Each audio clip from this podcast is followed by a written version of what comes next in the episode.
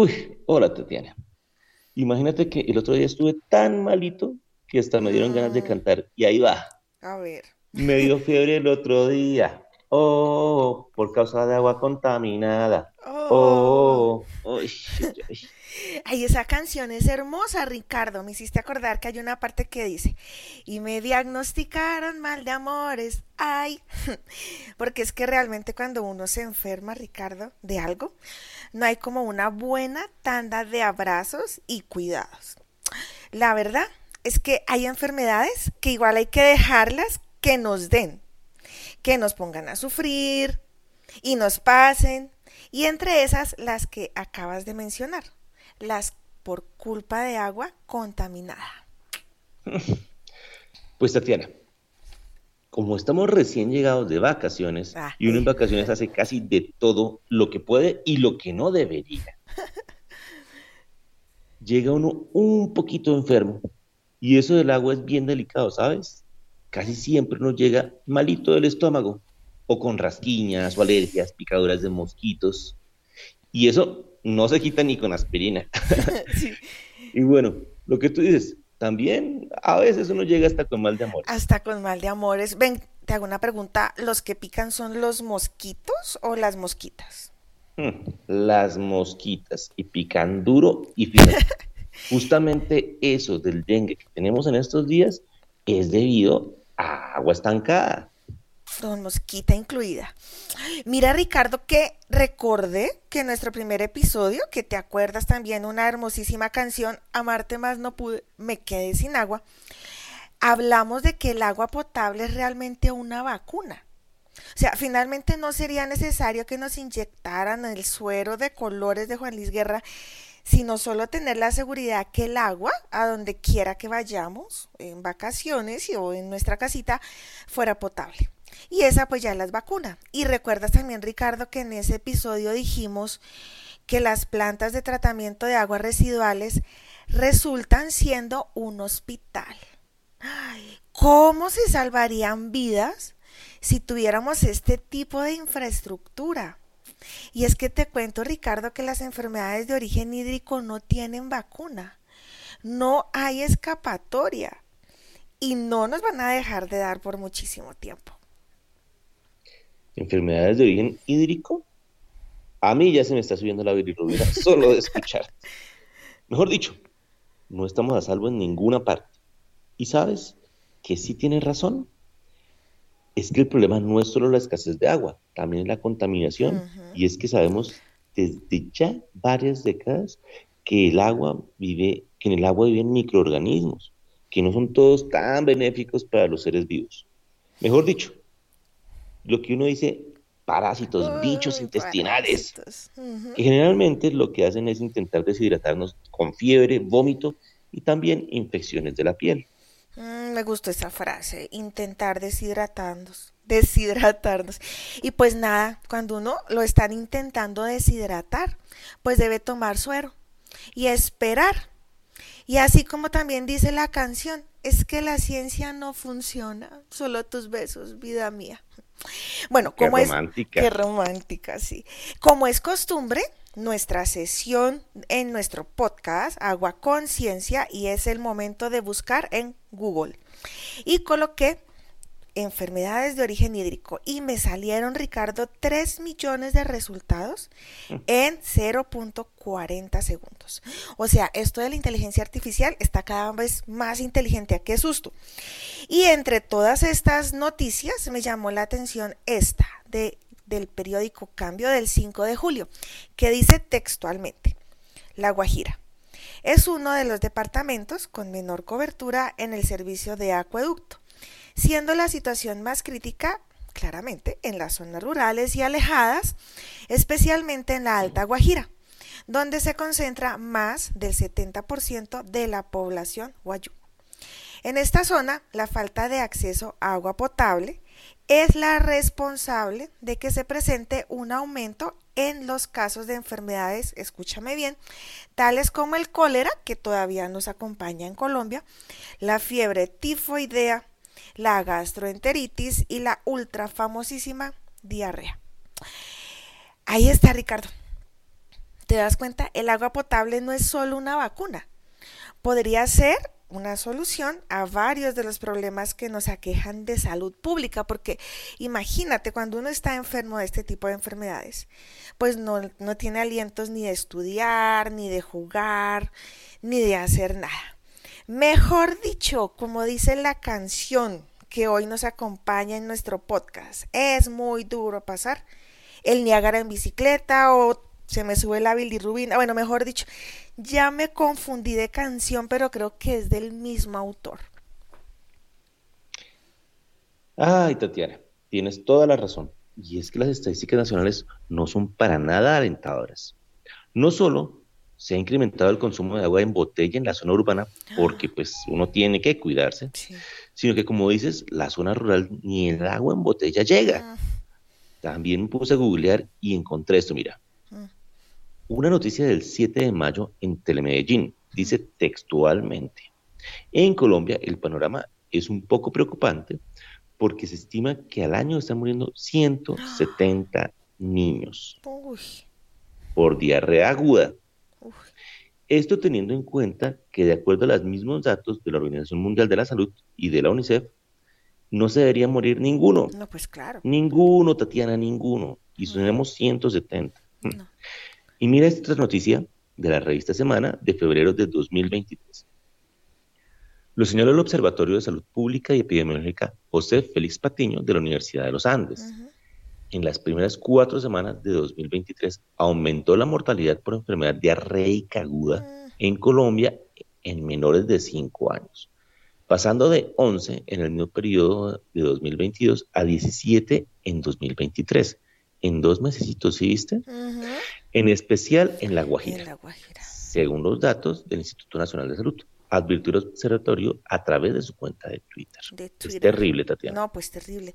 La verdad me da tristeza, no sé, coraje. Ah, estoy como triste, molesta. Bueno, porque mira que no es difícil implementar soluciones individuales, domiciliarias, para mejorar la calidad del agua.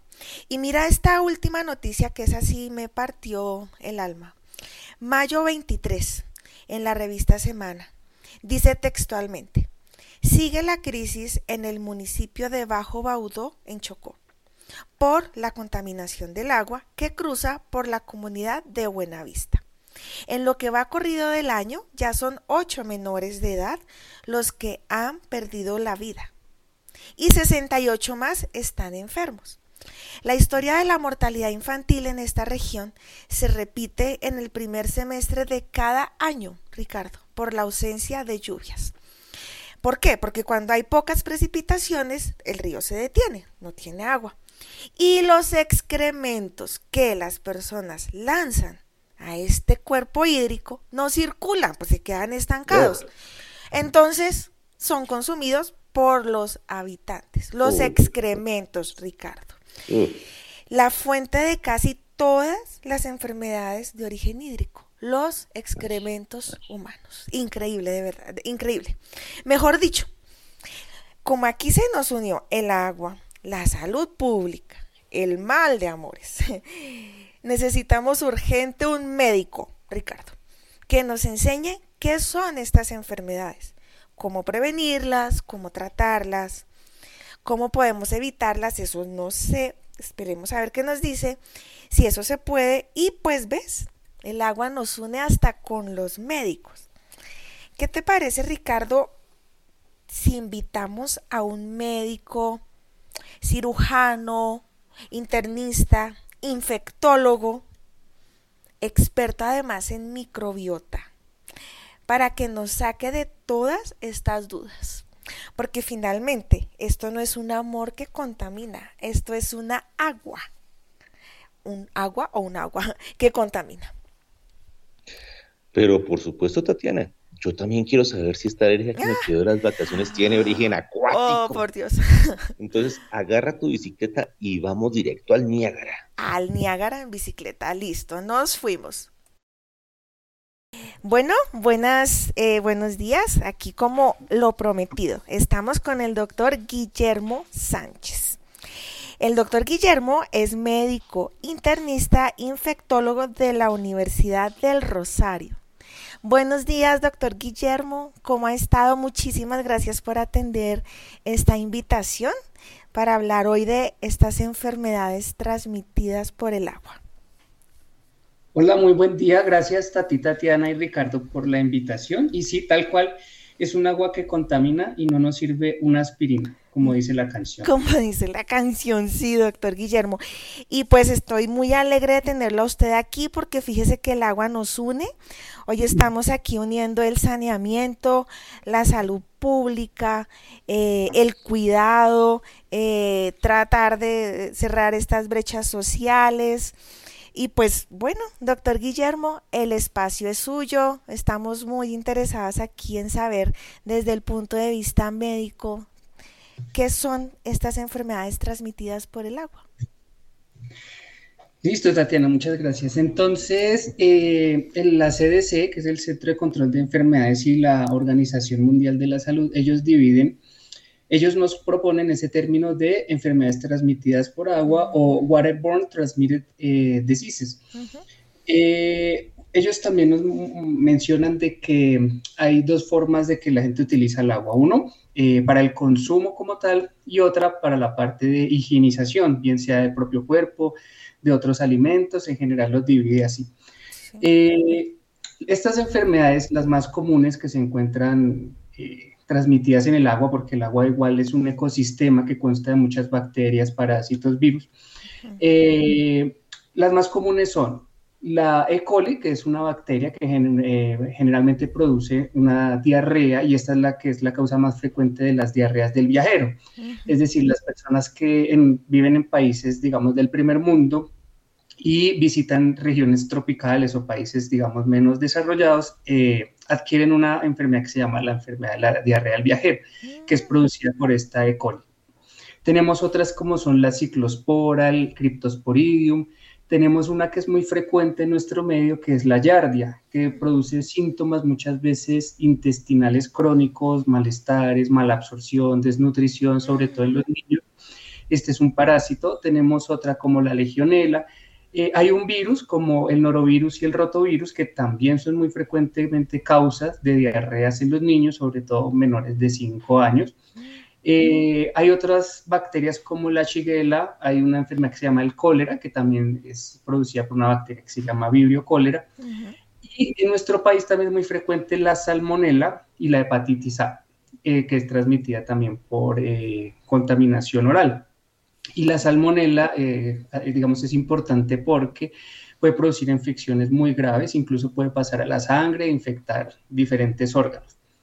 Eh, las más frecuentes aquí en Colombia, como te mencionaba, pues las tenemos con la, la hepatitis A, la E. coli, los virus del norovirus, rotavirus eh, y la salmonela es como lo que tenemos acá nosotros. Sí, eh, doctor, discúlpeme, eh, la hepatitis A tiene que ver, bueno, no, no es que tiene que ver, sino cuando uno se vacuna con la, contra la hepatitis, que usted me hizo acordar ahorita que uno tiene como tres vacunas de la hepatitis, esas vacunas pueden evitar esta hepatitis A o la hepatitis A definitivamente viene por el agua y no hay vacuna.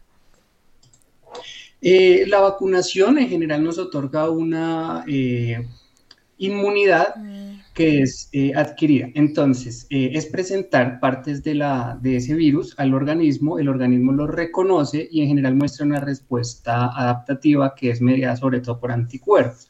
Entonces, cuando uno se expone a los virus, bien sea incluso con el COVID que está pasando ahorita, funciona exactamente igual. Cuando uno se expone a esos virus, entonces eh, el niño que está de pronto en un área vulnerable, consume agua que no es potable, no está tratada, tiene contacto con la hepatitis, eh, el cuerpo ya tiene forma de reconocerlo y eh, combatirlo. Entonces, una primera parte puede ser que no se infecte, eh, y que lo proteja totalmente la vacuna o la otra forma de funcionamiento de la vacuna es que eh, se pueda infectar, pero las manifestaciones van a ser muy leves.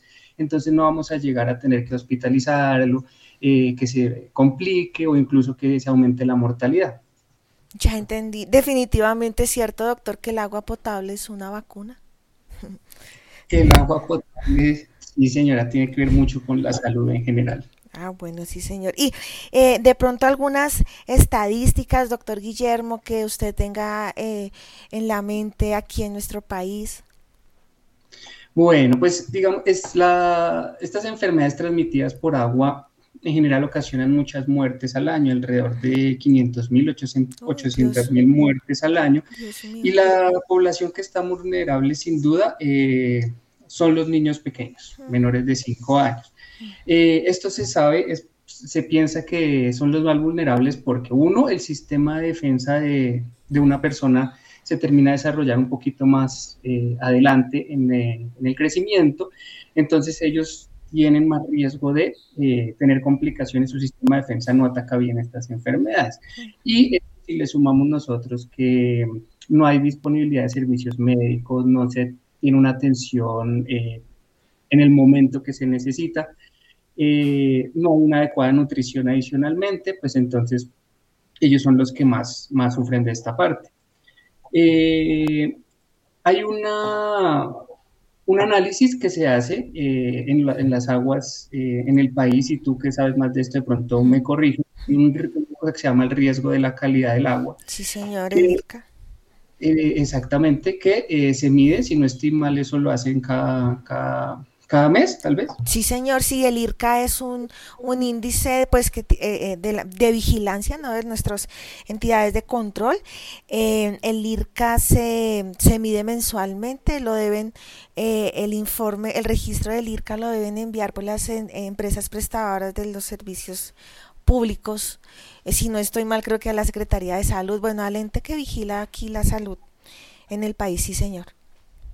Exactamente, entonces el IRCA eh, nosotros también lo miramos porque pues, nos da un nivel de riesgo de eh, como si es potable o no el agua, mirando pues la parte química, física y microbiológica, que es lo que, que manejamos más nosotros los médicos, eh, y pues nos da cierto riesgo. Entonces lo último que, que se supo en el último boletín que salió recientemente, hablan de que, por ejemplo, en Bogotá, está el índice de es, digamos, es bastante bueno, es poco el riesgo, eh, el riesgo sale, hay unas clasificaciones, ¿cierto? Sin riesgo, bajo, medio, alto. Sí, señor. Y en Bogotá lo tenemos exactamente sin riesgo, pero si uno se pone a mirar la tabla después, hay otros sitios en donde el riesgo es bastante, eh, un poquito más elevado, entonces puede ser incluso hasta medio y que son las partes más vulnerables del país en las que sí deberían tomar medidas de salud pública para intentar mejorar esa parte del acueducto y el trato del agua. Según veo aquí como en las, en las notificaciones que nos dan, sobre todo la parte del Meta, el Huila, el Cesar y, una parte de Santander, tiene unos riesgos más altos. Entonces en esa parte es donde deberíamos enfocarnos eh, en detectar tempranamente y obviamente lo ideal sería prevenir.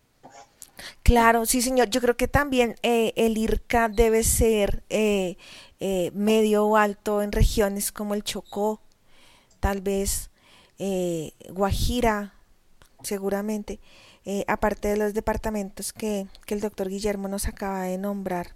Sí. Y algo interesante es que, digamos, nosotros pues estamos en Bogotá dentro de Cundinamarca, pero incluso en Cundinamarca hay unos municipios en los que el riesgo es bastante alto, es un agua que no es potable, entonces también es eh, importante de pronto los, las personas que viven en Bogotá y quieren viajar, pues eh, eso está muy fácil para revisar en el Instituto Nacional de Salud qué sitios realmente no es posible tomar el agua eh, a menos que sea pues ya tratada de botella o comprada. Exactamente, es un agua que contamina y como el doctor nos dijo, no nos sirve una aspirina. Exactamente. ¿Qué nos sirve, doctor? O sea, digamos, ¿qué se puede hacer una vez ya, eh, pues, nos enfermamos? ¿Qué se puede hacer? Eh, desde el punto de vista de pronto de la misma persona, los cuidados que uno puede de pronto tener, no sé, mejorar sus hábitos alimenticios, algo, ¿qué se puede hacer? Bueno, eh, me parece que lo primero, y si es bueno recargarlo, es la parte de la educación. Entonces, primero, educar a las personas cómo deben hacer el tratamiento del agua que van a consumir. Si de pronto no les llega el agua idealmente ya tratada, eh, pues educar esa parte, sobre todo a los papás, eh, pues porque ya tienen en sus manos la salud de otras personas de pronto a cargo. Eh, esa parte de educación de servir el agua, eh, intentar si no se puede pues comprarla o obtenerla de otra fuente, pero no consumirla de esas fuentes naturales, sobre todo en los sitios que tienen más riesgo según el IRCA. Segundo, eh, si una persona llega a tener contacto y, puede, puede, ser incluso que no pase nada, si la persona de pronto ya es mayor o tiene un niño que tiene una buena nutrición, unos buenos cuidados, de pronto no va a tener ningún síntoma, de pronto eh, pasa y no se sabe nada, eh, pero ya ahorita te cuento de pronto que eso no es tan inocuo, o cuando ya una persona tiene síntomas, entonces le dio un virus, el norovirus, rotavirus, por ejemplo, o una salmonela, que son enfermedades diarreicas graves que pueden llevar a desnutrir a la persona, deshidratarla, eh, incluso cuadros más graves como la sepsis, que es como una infección generalizada en todo el cuerpo que toca hospitalizarlo, bueno, y por eso es que las, algunas personas se mueren. Lo importante es reconocer los síntomas, y cuándo se debe consultar a, urgencias, porque bueno, algunas personas podemos tener algún momento alguna diarrea por algún virus porque estamos en la temporada o cosas así, no todo el tiempo vamos al médico. Entonces, ¿cuándo hay que consultar? Cuando la fiebre dura, si tiene fiebre, dura más de tres días. Cuando tiene más de siete deposiciones al día, es importante. Cuando se ve alterado el estado de conciencia. Entonces, ah. eh, la persona o el niño empiezan a a verse muy dormidos, a verse desorientados, hablando incoherencias, ese es un signo de alarma. Si ocurre, eh, si hay sangre en la deposición o se ve muy mocosa, como eh, llena de moco, eh, cuando hay alteración también en la orina, que pues, de pronto dejan de orinar y ese es un signo de deshidratación también. Entonces, esos son como signos de alarma en los que nos toca inmediatamente buscar una atención médica y ahí pues el profesional mirará cómo nos, nos puede ayudar. Sí, señor. Eh, otra forma, digamos, de, ver esto es desde el punto de vista de la, parte de la microbiota humana. Mm, qué interesante. sí, sí, es un tema que se está poniendo como muy, muy al alcance de todos y cada vez tenemos más información de eso. Sí, señor. ¿Y qué es microbiota humana, doctor Guillermo? Eh, resulta que todos los seres humanos, desde que estamos pasando por el canal del parto, nos llenamos de bacterias en el cuerpo. Entonces, cada vez sabemos que eh, no hay sitio realmente que no tenga bacterias en el cuerpo.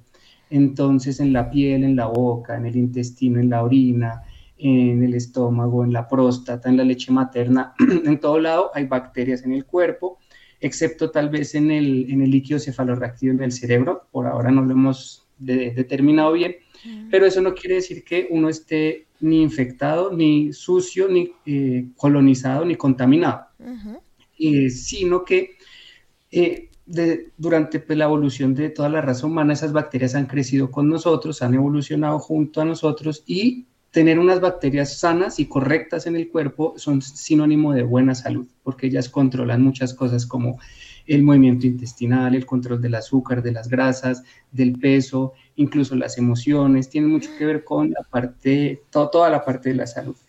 Eh, a lo que voy es, si unas personas tienen en su intestino una buena calidad de una microbiota, por decirlo así, sana, cuando eh, bueno, otra cosa importante es que esas bacterias desde chiquitos no, son las que nos entrenan el sistema de defensa esas son las que determinan qué tan, buenas van a ser o no nuestras defensas contra todas las amenazas y ataques que puedan venir del mundo exterior más adelante. Entonces, si uno eh, ha tenido un parto natural, le han alimentado con leche materna, le han, eh, ha tenido sus mascotas, ha tenido contacto con la zona rural, ha tenido una buena nutrición, sus, bacterias probablemente estén bien y sus defensas también. Entonces, cuando llega un virus, una bacteria de una enfermedad transmitida por agua, se encuentra con que hay un intestino que está fuerte, unas bacterias que ya están establecidas ahí, un sistema de defensa que está muy bien entrenado y eh, empieza una lucha en la que probablemente gane nuestro cuerpo porque ha venido, digamos, entrenándose para eso. Las personas que no lo tienen, por ejemplo, en estas zonas vulnerables que tienen, digamos, les faltan muchas cosas básicas, esa bacteria llega, no encuentra ninguna defensa, nada que se le atraviese, entra como Pedro por su casa, a ocasionar todo el daño que, puede. Entonces, sí es una manera muy útil de defenderse de eso y de cualquier otra enfermedad realmente. O sea, son nuestros guerreros, definitivamente. Sí, es una forma de ver. Nosotros en las mascoticas del intestino, porque pues uno las tiene ahí, las tiene como una mascota, cuidarlas, estar pendiente de cómo están, eh, darle su, su alimentación, todo. ¿Y cómo y cómo eh, eh, las cuida uno, o sea, cómo hace uno, doctor, digamos, bueno, eh, yo no tuve mascotas de pequeño, no viví en una zona rural, entonces ya estoy condenado a no tener guerreros en mi estómago, o, o cómo puedo generar hoy en día mi microbiota, qué, qué como, qué hago, y, y, también me llamó mucho la atención que el doctor Guillermo dijo de las emociones, no, no sabía que las bacterias también estaban relacionadas con esto. Ah, sí, sí, muy buena pregunta. Eh, cuando uno está en la etapa de la niñez, la, microbiota humana, más o menos a los tres años de vida, eh, si ha tenido las condiciones que te menciono, eh, va a ser, digamos, una microbiota un poco más adecuada, es decir, una ventaja. Estos niños que tienen esa, ese, ese aporte en su vida temprana, tienen esa ventaja. A los tres años ya la microbiota del niño ya se empieza a parecer mucho a la del adulto. Es casi como que a los tres años ya esa va a ser la microbiota que te va a acompañar durante el resto de la vida, siempre y cuando eh, uno pues no haga cosas que la, que la alteren. Entonces, si hay cosas que se pueden hacer en la vida adulta, como tú me decías. Entonces, estas bacterias simplemente se alimentan de fibra. Listo, ya no les gusta nada más. Eh, la fibra que encontramos en cosas como las verduras, los vegetales, las semillas, semillas de chía, de calabaza, de girasol, los frutos secos, la avena, los granos, todos los granos tienen mucha fibra. Entonces, lo que uno debería hacer es empezar a intentar aumentar el consumo de fibra, que debería ser más o menos de 30 gramos al día. En Colombia estamos consumiendo alrededor de 6 o 7 gramos al día, falta muchísimo. No, pues muchísimo nuestra dieta es un poquito más occidental, entonces nos gusta mucho el azúcar, el dulce, las carnes, las comidas rápidas, porque pues es la información eh, de propaganda que nos ha llegado. Entonces, la forma es, uno, la alimentación, que es lo más, más importante, darle fibra a esas bacterias, porque si eh, a, las bacterias que no son buenas para el cuerpo, a ellas no les gusta la fibra, se van a molestar, se van a ir queriendo ir del cuerpo, entonces esa es la manera más importante. Segundo, em, el resto de hábitos sanos también tiene que ver ahí también con la microbiota, entonces hacer actividad física, tener hábitos buenos de poco consumo de alcohol, poco consumo de tabaco y en general mantener, mm, saber manejar y, gestionar todas las emociones, por ejemplo, entonces manejar el estrés porque eso inflama mucho, pero el pilar 80% es alimentación para mantener tu microbiota sana. Y respecto a lo que me decías de las emociones, sí está muy asociada porque se sabe que las personas que le restablecemos la microbiota dándoles probióticos o prebióticos, eh, mejoran mucho las escalas en las enfermedades como depresión, ansiedad, trastornos, trastornos afectivos bipolares o enfermedades neurológicas degenerativas como Alzheimer o Parkinson. Eh, y esto se debe es porque esas bacterias en el intestino producen neurotransmisores. Los neurotransmisores son sustancias que hacen que haya comunicación en ciertas zonas del cerebro eh, y muchas enfermedades se producen porque se disminuyen o se alteran esos neurotransmisores. La microbiota, si nosotros la tenemos bien, ella produce esos neurotransmisores y nos ayuda a mejorar esas, esas situaciones de salud. No, buenísimo no, yo quiero, yo quiero empezar a mejorar mi microbiota y pues es muy sencillo, o sea, si sabemos que nuestra infraestructura de saneamiento no es la que debería ser, pero pues de pronto tenemos algo en nuestras manos que nos puede ayudar en estos términos de microbiota. Eh, doctor Guillermo, eh, tengo entendido que eh, usted también tiene, digamos que esto en las redes, porque de pronto pues las personas que nos están escuchando en nuestro podcast quisieran ahondar sobre el tema de la microbiota. Tengo entendido que tienen un una en, en su Instagram para pues poder aprender un poco más sobre cómo hacer que tengamos más guerreros en nuestro sistema digestivo. Sí, claro que sí. Pues mira que eh, cuando yo hice el estudio de la parte de infectología, eh, todo se enfoca mucho en intentar combatir las infecciones que ya están eh, dañando el cuerpo. Y pues obviamente eso es importante porque si no, pues la gente antes, eh, hace muchos años, en la Edad Media, se moría y vivía hasta los 40 años, pero se moría de infecciones, porque se cortaban, se infectaban, se morían. No había nada que hacer. Eso es importante. Pero eh, digamos que analizando desde la parte nutricional y la parte de la microbiota, eso se puede prevenir y se puede mejorar mucho esa parte. Entonces, por eso surgió la idea de empezar a concientizar y educar a, todos sobre la microbiota. Entonces, en redes sociales lo hacemos, como tú dices, tenemos una, eh, la cuenta en Instagram, que es Guillermo Sánchez MD, y así nos encuentran en TikTok, en, TikTok, en Facebook, eh, para y en YouTube para eh, poder recibir información de ese tema. Pues muchísimas gracias, doctor. Mire que, bueno, eh, también eh, me surgió ahorita una duda. Eh, las enfermedades transmitidas por el agua, doctor, además de generarnos todas estas dolencias, llamémoslo muy coloquiales, estomacales, ¿también nos pueden generar algo en la piel? Sí, señora, claro que sí. Mm. hay una cosa que se llama el eje intestino-piel.